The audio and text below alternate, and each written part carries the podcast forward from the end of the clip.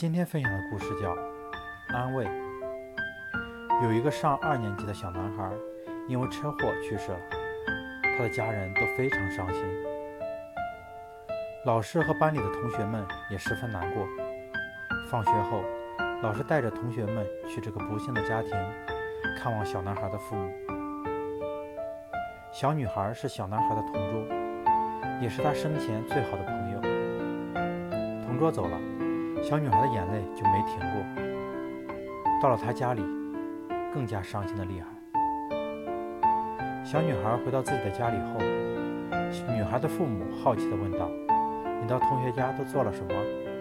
小女孩回答：“去安慰难过的阿姨。”女孩呃女呃女孩的母亲继续问：“那你怎么安慰她的呀？”我不会说安慰的话，只是爬到她的怀里，跟她一起哭。说完，小女孩就哭了。让自己站在他人的角度上去体会他人的感受，才能真正的理解别人。感动别人并不需要太多的言语。一颗真诚的心